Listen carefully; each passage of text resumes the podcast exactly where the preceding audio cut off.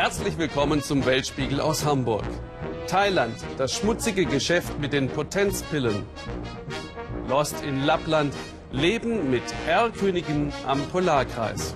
Und Tunesien, alles muss raus, Luxus beim Diktator, Schlussverkauf.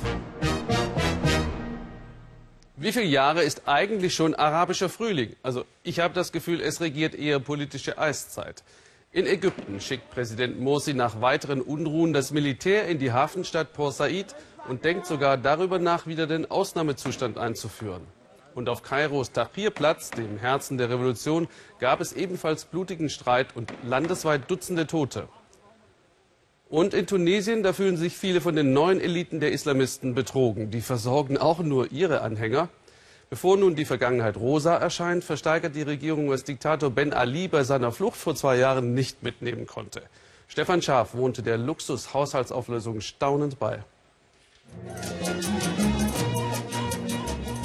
So sieht das aus, wenn Präsidenten zu Kleptomanen werden. Luxuskarossen, Juwelen und Pelze kommen in Tunis unter den Hammer. Diktator Ben Ali und sein Clan hatten all das zusammengerafft, bis sie vor zwei Jahren verjagt wurden. Für die teuren Objekte werden diskret stille Gebote im Umschlag abgegeben, die Interessenten bleiben anonym. Alles unter 5000 Euro kann sofort gekauft werden, Handtaschenschuhe als Souvenirs. Man findet hier viele besondere Sachen, meint diese Käuferin. Es ist sehr interessant, sich das anzusehen und auch einiges zu kaufen. Für Reda Maisi und seine Frau Khamsa ist es ein Besuch in einer anderen Welt. Sie wurden vom Regime Ben Alis brutal verfolgt und sehen nun fassungslos, welche Reichtümer das Diktatoren-Ehepaar angehäuft hatte. Gerade Ehefrau Leila Ben Ali war für ihre Verschwendungssucht verrufen. Sine El Abidin Ben Ali führte Tunesien wie einen Privatbesitz. In 23 Jahren Herrschaft sammelte er ein Vermögen von sagenhaften 13 Milliarden Dollar an.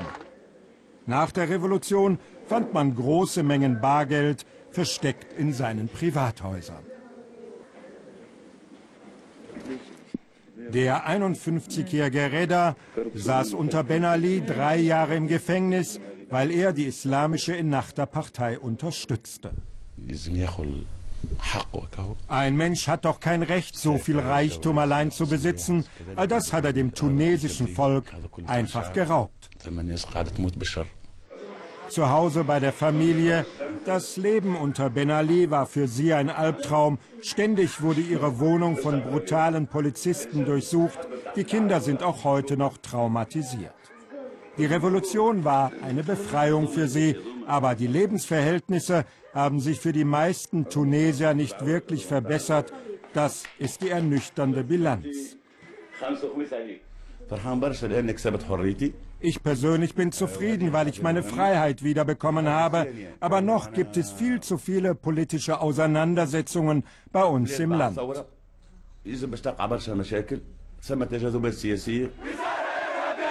Demonstrationen gehören fast schon zum Alltag. Die Unzufriedenheit über Arbeits- und Perspektivlosigkeit steigt bei vielen. Die Menschen warten immer noch auf die Revolutionsdividende.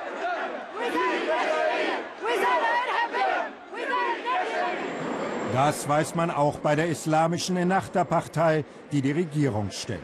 Das Ministerium für staatliche Liegenschaften organisiert den Verkauf von Ben Alis Reichtümern.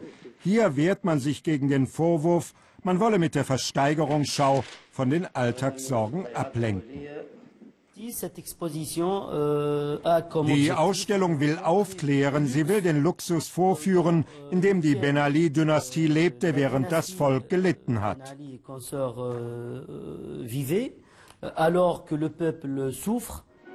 Bilder von der Revolution im Januar 2011.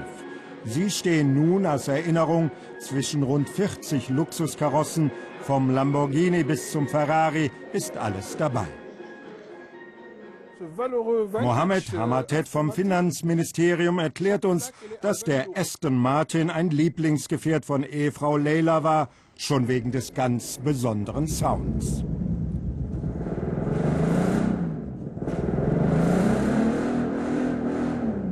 Dann geht es zu einem Maybach geschätzter Wert eine halbe Million Euro. Die Limousine mit eingebauten Massagesitzen war ein Geschenk von Diktatorenkollege Gaddafi. Ihm hatte es, so heißt es, Ben Alis Gattin Leila besonders angetan. Wir treffen noch zwei andere fassungslose Besucher, die sich die teuren Gefährte aus der Nähe anschauen. Früher ist der Diktator an ihnen in solchen Nobelkarossen vorbeigerauscht. Das ist unerhört, was man hier zusammengetragen hat. Das ist doch staatlich organisierter Raub gewesen. Der ältere Herr weiß, wovon er spricht. Denn dieses Grundstück, direkt am Mittelmeer gelegen, hat ihm und seiner Familie Anfang der 90er Jahre der Ben Ali-Clan weggenommen. Einfach so. Für einen der Söhne Ben Alis wurde eine Villa errichtet. Wütende Menschen haben diese nach der Revolution niedergebrannt. Nun hoffen Rida Mami und seine Familie darauf, dass sie ihr Grundstück zurückbekommen. Seit über 20 Jahren warten wir auf Gerechtigkeit. Immer wieder wird man auf den nächsten Tag vertröstet. Das tut sehr weh. Die jetzige Regierung will die Reichtümer des Ben Ali jedenfalls möglichst schnell zurückgeben oder verkaufen. Wir sind sehr stolz auf dieses Vorgehen. Es soll anderen Diktaturen ein warnendes Beispiel sein, dass sie nämlich auch einmal so enden könnten wie Ben Ali in Tunesien. Mit einer Mischung aus Staunen und Wut wandern Redda und seine Frau Khamsa durch Ben Alis Schatzkammer. Hier kann man noch einmal die maßlose Gier des Diktators besichtigen.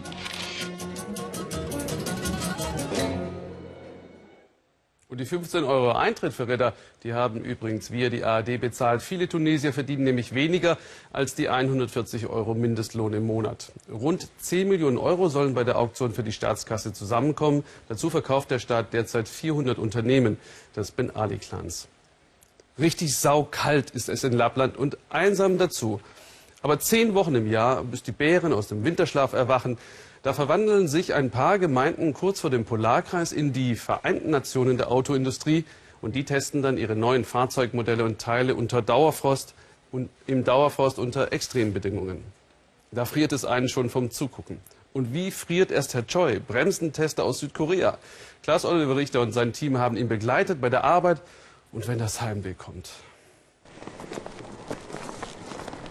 Flaggenappell am Polarkreis. Und Ingenieur Choi passt auf, dass die südkoreanische Fahne auch Haltung bewahrt bei minus 15 Grad. Arjeplog, ein 3000 Seelennest in der Weite Lapplands mit allem, was schöne Natur so zu bieten hat.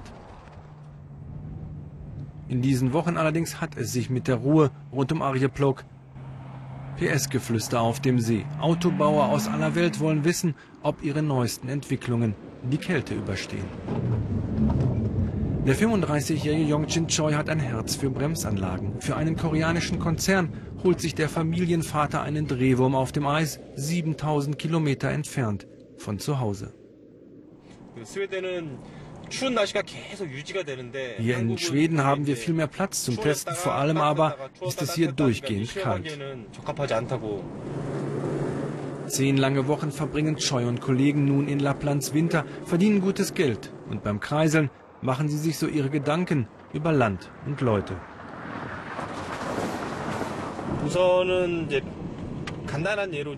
Die Menschen sehen so anders aus und sie benehmen sich auch noch seltsamer als all die anderen Europäer, die ich bisher kennengelernt habe.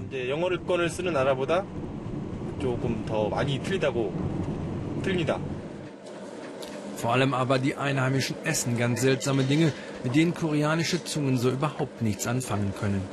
Deshalb hat der Autotrost zwei Köche in Schlepptau, um die Techniker zumindest kulinarisch bei Laune zu halten, in einem koreanischen Restaurant direkt neben der Testwerkstatt.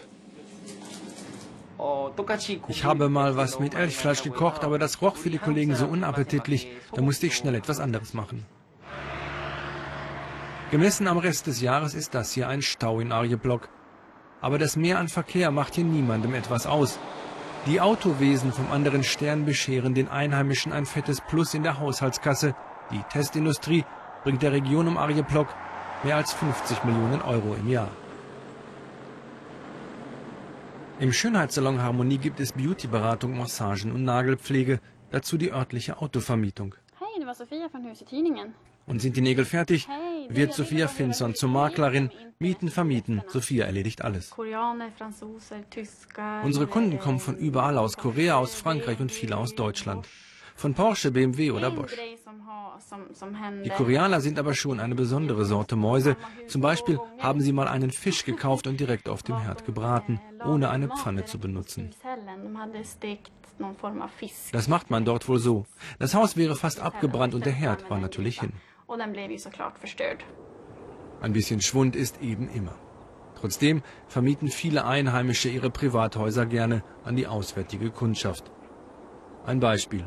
Ihr schmuckes Familienheim kann Familie Adamson erst Ende März wieder beziehen.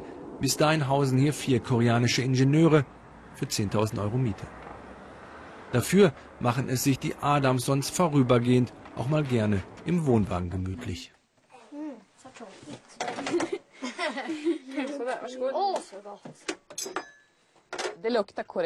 Wenn wir dann wieder zurück in unser Haus kommen, dann riecht es erstmal komisch nach koreanischem Essen. Das dauert schon einige Wochen. Die Mieter lassen viel von ihren Lebensmitteln zurück. Wir haben sogar schon einmal versucht, damit koreanisch zu kochen. Ob die koreanischen Gastarbeiter an dem Versuch ihre Freude gehabt hätten, wir wissen es nicht. Für heute jedenfalls ist ausgetestet. Fest steht, die neuen Bremsen von Ingenieur Choi sollen demnächst in allen Mittelklasse-Modellen seiner Firma landen. Die Tage am Polarkreis sind lang, weil der Aufwand, den die Autobauer betreiben, groß ist und sich am Ende auch rechnen soll. Morgens muss ich als erstes mit der Zentrale in Korea telefonieren wegen der Zeitverschiebung.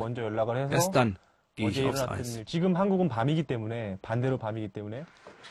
Vieles in den Hallen sei ganz geheim und müsse geschützt werden vor den neugierigen Blicken der Konkurrenz, flüstert Scheu. Am besten durch Nachtschichten, wenn bei den anderen schon lange Feierabend ist. Und außerdem wisse er ja sowieso nicht, was er hier sonst mit seiner Freizeit anfangen solle. Dabei bleibt doch eigentlich gar nichts geheim, dafür sorgen schon die Autopaparazzi. Ein R-König nach dem nächsten fährt ihnen vor die Kameras Unauffällig auffällig getarnte Autos, die bald auf den Markt kommen. Vor allem europäische Hersteller nutzen das vermeintlich menschenleere Lappland. Und so quält sich in diesen Wochen auch der neue Mini auf den Straßen rund um Arjeplog. Im örtlichen Kampfsportzentrum versuchen sie unterdessen, die Koreaner doch noch irgendwie für Folklore zu begeistern. So bietet der Dolmetscher seit kurzem Kurse für eine brasilianische Version von Jujutsu an.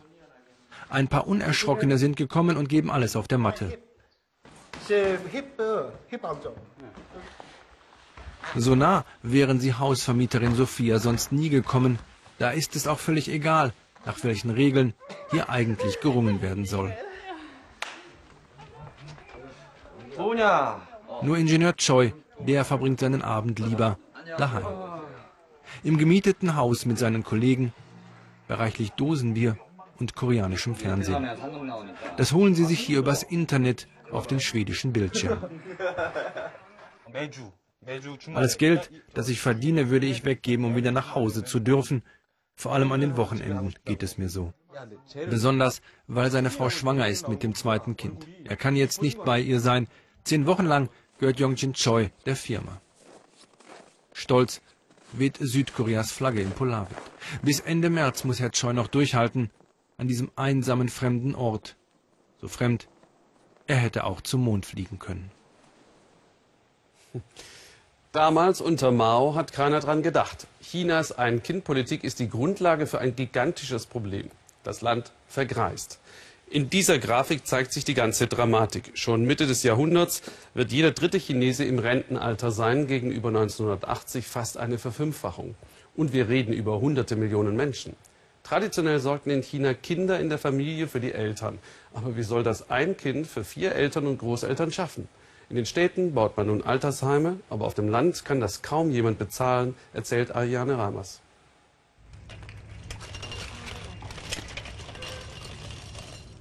Harte Arbeit in der Kälte. Für Chinas Bauern gibt es weder Altersheim noch üppige Rente. Symbolische 6 Euro erhalten Bauer Li und seine Frau monatlich vom Staat. Sie leben von ihrem kleinen Stück Land, etwa 100 Kilometer südlich von Peking. Kein fließend Wasser, nur ein kleiner Ofen trotz Minusgraden.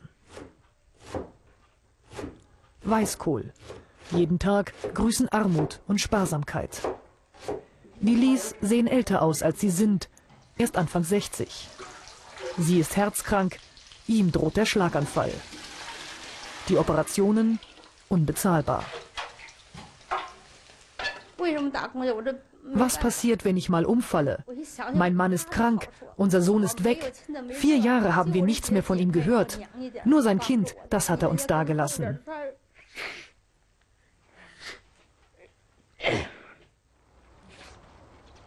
Der kleine Zedjen ist gerade einmal sechs und geht in die Vorschule. Um ihn müssen sich die Großeltern nun auch noch kümmern.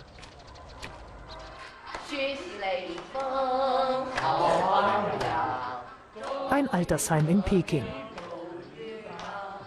Die Bewohner trällern Revolutionsweisen, die gute alte Zeit.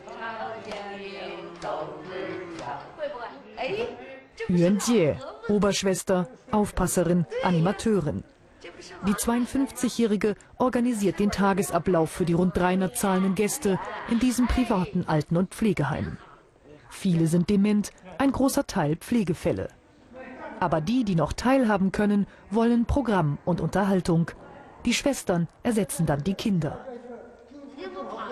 Die sollten sich eigentlich, gemäß chinesischer Tradition, zu Hause um die Eltern kümmern. Niemand hört ihnen mehr zu, wenn sie ihre Geschichten erzählen. Also bin ich die geduldige Zuhörerin.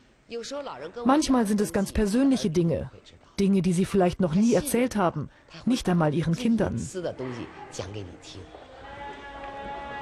Vollbelegung, Achtbettzimmer. 220 Euro im Monat kostet hier das günstigste Bett. Immer noch eine stattliche Summe. Die Durchschnittsrente der Städter liegt nur bei etwa 180 Euro. Dass Kinder ihre Eltern ins Altenheim geben, gilt in China noch immer als verwerflich. Aber viele sind beruflich so eingespannt, dass sie professionelle Hilfe brauchen. So ist es auch bei Oma Zhou. Sie ist 86, spricht Englisch, hat studiert. Dank guter Pension wohnt sie in einem Einzelzimmer. Ihr Sohn besucht sie einmal in der Woche, anfangs mit schlechtem Gewissen. Ich hatte Angst, meine Kollegen lästern über mich, weil ich meine Mutter ins Heim schicke. Die meisten denken immer noch, dass Pflege zu Hause viel besser ist. Aber sie ist glücklich hier. Es gibt Unterhaltung und Menschen zum Reden. China überaltert und das rasant. Schuld ist auch die Ein-Kind-Politik. Das Sozialsystem ist schwach. Ein Alter in Würde kann sich bisher nur die städtische Mittelschicht leisten. Oma Zhou aber ist zufrieden und der Sohn erleichtert. Er ist so ein guter Sohn. Er denkt immer an mich. Manchmal glaube ich, es wäre einfacher für ihn, wenn ich früher sterben würde. Dann hätte er mehr Zeit. Aber dann, eigentlich möchte ich ihn noch nicht verlassen. Altersgerechte Wohnungen in altenfreundlicher Umgebung. Vor den Toren Pekings entsteht ein gigantisches Projekt. Taiyangcheng, die Sonnenstadt. 100.000 Menschen sollen hier einmal wohnen. Notrufknöpfe überall, medizinische Topversorgung, alles behindertengerecht. Chinas Zukunft gehört den Senioren. 2050 ist jeder dritte Chinese im Rentenalter. Alles, was die Bedürfnisse alter Menschen befriedigt, wird dann sehr gefragt sein. Alters- und Pflegeheime oder entsprechende Wohnungen sind heute schon Mangelware. Und die Nachfrage wird weiter wachsen. Umgerechnet 7 Milliarden Euro soll die Sonnenstadt einmal kosten. Zielgruppe die obere Mittelschicht. Die Investoren sind zuversichtlich. Aber nicht nur ältere Menschen sollen hier ein Zuhause finden. Auch Junge sind willkommen, damit die Senioren nicht nur unter sich sind. Die Vision, eine generationenübergreifende Großsiedlung, in der aber das Wohlergehen der Ältesten höchste Priorität genießt.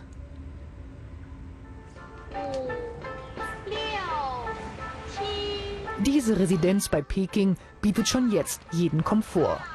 Xi Yunshan ist rüstige 80, ein pensionierter Kader aus dem Statistikamt. Aber auch er vermisst den Kontakt zur jüngeren Generation, den eigenen Kindern.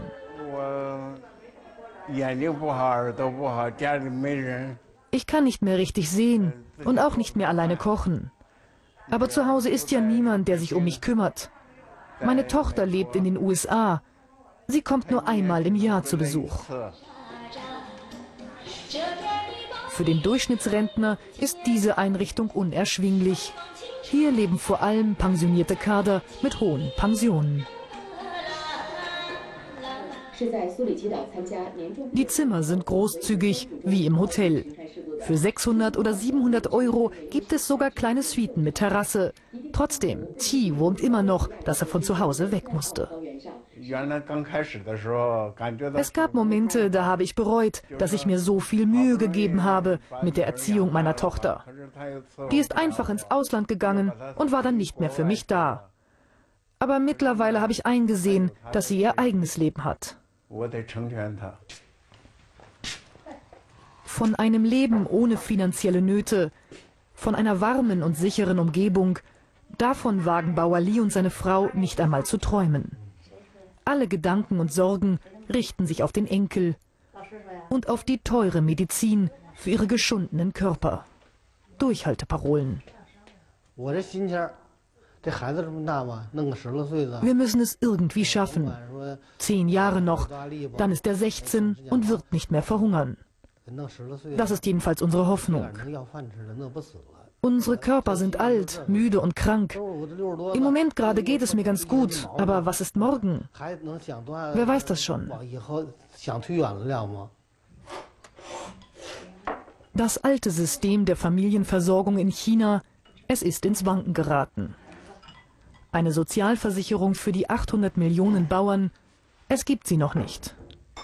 Ruhestand in Armut. Auf dem Land ist das der Alltag. Sehr offene Einblicke waren das. Etwa jedes zehnte Medikament weltweit ist gefälscht. Am meisten leiden darunter Menschen in Entwicklungsländern. Besonders beliebt ist bei der Pillenmafia das Potenzmittel Viagra. Die Gewinnspanne bei billig hergestellten Imitaten ist riesig. Die Folgen können lebensgefährlich sein. Dass Potenzmittel in Thailand dennoch ein Verkaufshit sind, das verwundert nicht. Sie sind Triebmittel für käufliche Liebe, die dort als Dienstleistung verbrämte Ausbeutung von Frauen und Kindern. Norbert Lübbers war mit versteckter Kamera und Ermittlern der Pharmafirma Pfizer unterwegs. Tatort Bangkok, der Nachtmarkt im Touristenviertel. Ein Fälscherparadies. Luxustaschen und Edeluhren. Alles billig, alles gefälscht. Kameras unerwünscht. Selbst Medikamente sind hier zu haben, auf offener Straße. Rezeptpflichtige Pillen zum Schnäppchenpreis. Kritische Fragen will hier niemand hören. Mit versteckter Kamera geben wir uns als interessierte Käufer aus. Starkes Valium oder die Potenzpille Viagra. Kein Problem, alles original, versichert uns diese Verkäuferin. Das, was es nur nach einem Arztbesuch geben sollte, hier liegt es zwischen gefälschten Markenjeans. Und der Preis ist Verhandlungssache. Wir fahren nach Pattaya.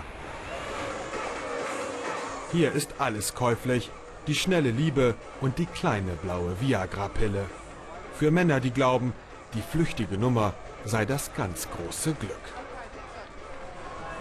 Wir treffen Dieter und seinen Kumpel. Dieter lebt seit über 20 Jahren in Pattaya und kennt sich aus. Das Geschäft mit der Sexpille Viagra sei hier Alltag. Eine echte ist sehr teuer, die sich keiner leistet. Man nimmt also grundsätzlich ein billiges Produkt, wo die Leute aber zufrieden sind. Und hat man da Angst vor Nebenwirkungen? Im Prinzip nicht. Die Leute, die hier hinkommen, die wollen Freude haben, Spaß haben. Mit der versteckten Kamera machen wir den Test.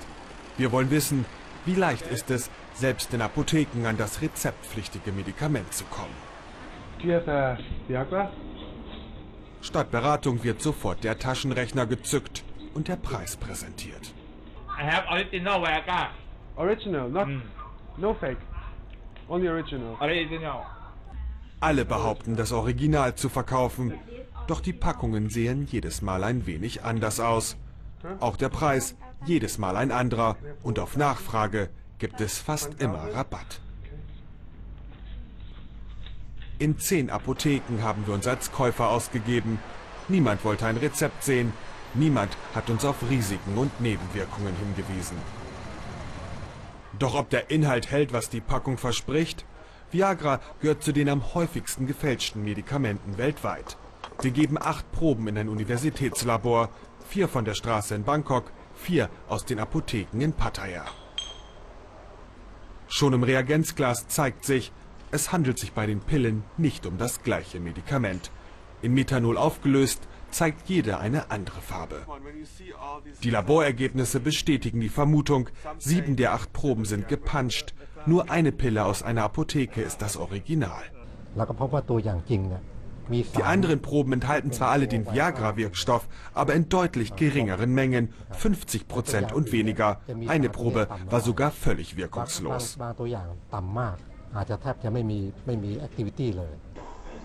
Aufnahmen eines Polizeieinsatzes, weit weg in der Provinz Sichuan in China. Die meisten falschen Pillen kommen aus dem Reich der Mitte. In dreckigen Hinterhöfen werden die gefälschten Medikamente zusammengebraut. Ganz offen liegen giftige Substanzen herum. Für die Pharmakonzerne steht viel auf dem Spiel. Es geht um Riesengewinne, den Schutz der eigenen Marke und letztendlich um das Leben von Menschen. Wir haben grässliche Substanzen in einigen der gefälschten Medikamente gefunden. Rattenkot, Dreck, Bleifarbe, Aufputschmittel, all das wurde benutzt, um unsere Produkte zu kopieren. Einsatz in Pattaya.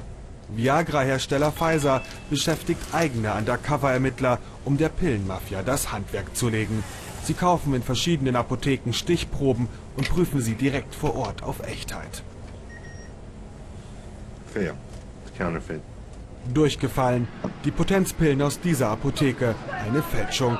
Nun wird es ein Fall für die thailändische Polizei.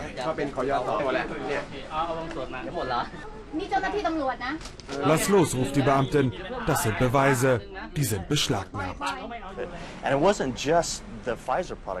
Wir sind nicht nur auf gefälschte Pfizer-Produkte gestoßen, sondern auf viele andere Kopien, die gesundheitsschädlich sind. Diätpillen, Herz-Kreislauf-Medikamente, Antibiotika. Zwei festgenommene Angestellte aus der Apotheke und ein paar Packungen gefälschter Medikamente. Kleine Fische, denn die Hintermänner der internationalen Pillenmafia bleiben oft im Dunkeln. Es geht um Milliardenumsätze. Das Geschäft mit gefälschten Medikamenten ist mittlerweile so lukrativ wie der Drogenhandel. Korrupte Polizisten und überforderte Aufsichtsbehörden haben es der Pillenmafia in Thailand bisher leicht gemacht. Verlierer sind nicht nur ahnungslose Touristen, denn selbst der Gang zur Apotheke garantiert nicht immer die Echtheit der Medikamente. Aber es kann doch nicht unser Ziel sein, Touristen zu erklären, wie man echtes oder falsches Viagra erkennt. Es muss darum gehen, dass sie zum Arzt gehen, sich ein Rezept verschreiben lassen und solche Medikamente nicht auf der Straße kaufen. Ein frommer Wunsch. Denn am Strand von Pattaya bilden Geiz, Trieb und Gedankenlosigkeit eine unheilvolle Allianz. Jetzt will der staatliche Pharmakonzern mit einer eigenen blauen Pille den Schwarzmarkt austrocknen. Die Thai-Version heißt Sidagra, ist legal und kostet gerade mal einen Euro pro Stück. Damit ist sie billiger als die meisten Fälschungen. Das dauert natürlich, bis sich unser Produkt am Markt durchsetzt und die Patienten unserer Pille vertrauen. Aber wenn wir das erreichen, werden sie vielleicht nicht mehr das Risiko eingehen, gefälschte Medikamente zu kaufen. Die billige Pille für den Herrn. Schon merkwürdig. Statt den Sextourismus im eigenen Land zu bekämpfen, spült der Staat nun weitere Potenzpillen auf den Markt. Als die Schlacht vor 70 Jahren endete, waren über 700.000 Menschen tot. Erst eingeschlossen und ausgehungert von deutschen Soldaten. Später traf es die Belagerer selbst. Stalingrad. Eine der schlimmsten Schlachten des Zweiten Weltkriegs. Wendepunkt im Krieg, den wir Deutsche über die Sowjetunion gebracht hatten. Das ist Geschichte und Mythos. Bis heute lebt die Millionenstadt Wolgograd, so heißt sie seit langem, von der Erinnerung. Junge Menschen suchen verzweifelt die Zukunft. Udo Lilischkis über das Leben im Gestern vor den großen Feiern. Tauwetter und Nebel, in trostlosem Grau empfängt uns die Stadt der heldenhaften Sieger, wenige Tage vor dem großen Ereignis. Ein letztes Mal werden die Relikte der ruhmreichen Schlacht herausgeputzt. Wolgograd feiert Stalingrad. Vor allem die Kommunisten fordern eine Rückbenennung. Doch diese Frau zögert nicht, weil Stalin ein grausamer Diktator war. Nein, wegen der Kosten. Allein die ganzen Schilder. Dieser Kriegsveteran dagegen unterschreibt ohne zu zögern.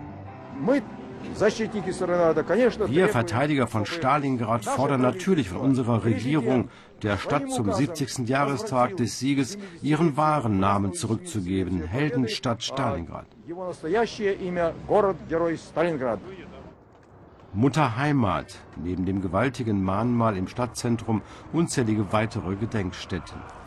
Wladimir Tulow 93-jähriger Kriegsveteran, ist strikt gegen die Pläne, das Mahnmal vor die Stadt zu verlegen, sagt er uns. Das fordern vor allem viele junge Wolgograder. Die Stadt solle endlich aufhören, in der Vergangenheit zu leben. Doch auch diese Stalingrad-Veteranen berichten einer abkommandierten Jugendgruppe voller Stolz, wie sie damals fast schon besiegt von der 6. Armee in einer blutigen Kesselschlacht am Ende die Stadt befreiten und den Mythos von Hitlers Unbesiegbarkeit zerstörten.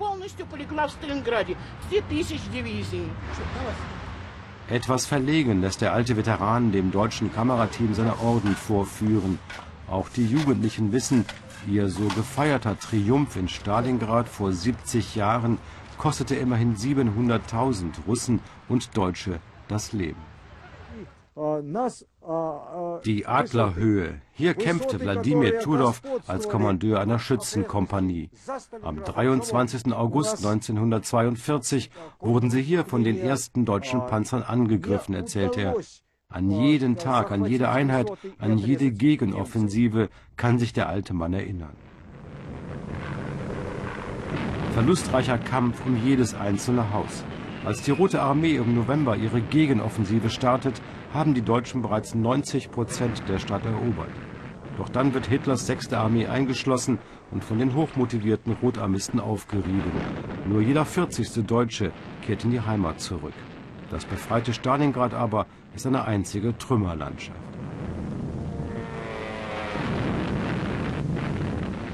Nur eine einzige zerschossene Ruine ließen die Sowjets im Stadtzentrum stehen, gleich neben dem Panoramamuseum. Marmorsäulen und Sowjetpracht, auch hier letzte Vorbereitungen für den großen Tag, an dem noch mehr deutsche Besucher als sonst erwartet werden. Wir haben natürlich gesehen, was die Deutschen unserem Land angetan haben. Ich weiß noch, wie ich da eine Neugeborene mit zerschmettertem Schädel fand. Aber welchen Hass soll ich den Deutschen gegenüber denn empfinden, wenn jetzt doch eine ganz andere Generation zu uns kommt? Die tragen dafür doch keine Verantwortung.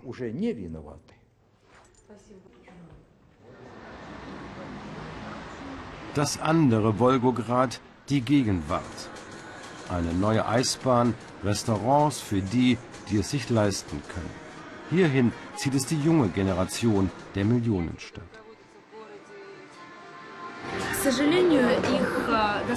Solche Angebote, meint Victoria, gibt es aber leider nur hier im Zentrum.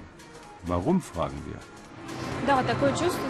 Nun, es scheint wirklich so, als blicke auch die Stadtverwaltung von Wolgograd mehr in die Vergangenheit als nach vorne. Darum schieben sie wohl auch alle Probleme ständig vor sich her. Aber wir Jugendlichen, wir leben doch jetzt, heute.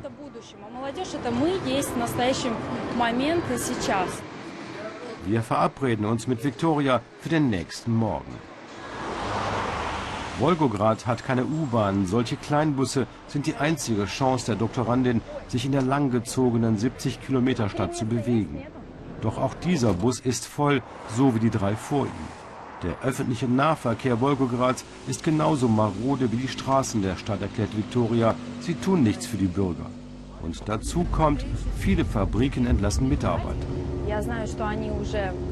Ich weiß, dass viele vielleicht noch nicht bankrott sind, aber nah dran. Und das ist natürlich schlecht, weil es da keine Arbeitsplätze mehr gibt. Auch das Stahlwerk leidet, eine Brotfabrik ist zu. Wir erleben jetzt ja wieder, wie in der Sowjetunion, dass die Intelligenz auswandert, Wissenschaftler flüchten, auch hier aus Wolgograd. Viele von Viktorias Freunden sind ebenfalls weg, leben in Westeuropa oder den USA. Nur weg von hier, wo die Sowjets nach dem Sieg die perfekte Industriestadt entlang der Wolga bauten und dabei die Menschen vergaßen. Veteranen treffen, sie stützen sich gegenseitig. Für sie hier ist es eher eine Auszeichnung, dass Wolgograd in einer neuen Umfrage als sowjetischste Stadt Russlands gilt. Stalin, die Rote Armee, die Sowjets, das hat doch ihrem Leben Glanz und Ruhm beschert. Und warum, meint Wladimir, kann man nicht die Erinnerung bewahren und trotzdem etwas für die Jugend und die Zukunft der Stadt tun? Und dann die neue alte Sowjethymne. Die alten Kämpfer freuen sich auf Präsident Putin, der ihnen die wiedergegeben hat. Aber auch auf die Deutschen, die jetzt zum Gedenktag kommen, freuen sie sich. Das sagen uns viele dieser damals so hasserfüllten Rotarmisten. Und da ist es gut, sich immer wieder zu vergewissern, welche Rolle Deutschland gespielt hat, bevor man über neue Führungsrollen diskutiert. Heute ist auch der Tag des Gedenkens und der Erinnerung an die Opfer des Naziregimes und an die Befreiung von Auschwitz. Danke für Ihr Interesse und einen schönen Sonntagabend noch hier im Ersten.